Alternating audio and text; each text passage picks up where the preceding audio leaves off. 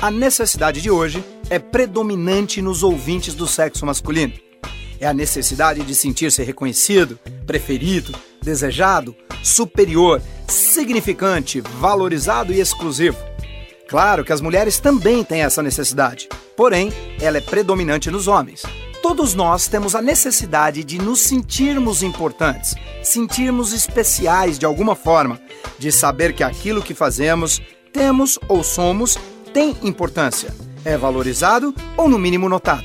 Os homens têm predisposição bioquímica de buscar mais essa necessidade do que as mulheres.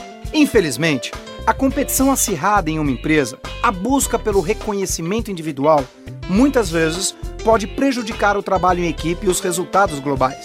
É necessário apenas ficar atento para entender se o veículo que você utiliza para satisfazer sua necessidade de sentir-se importante está sendo positivo, neutro ou negativo. Mulheres, lembrem-se de que os homens adoram saber quando são especiais. Adoram sentir-se como o príncipe encantado de suas damas.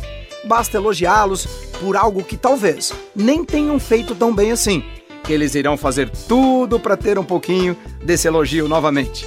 Em nosso próximo encontro, irei abordar a quarta necessidade, dessa vez muito presente no sexo feminino: a necessidade de conexão, de fazer parte de um grupo, de sentir-se amada.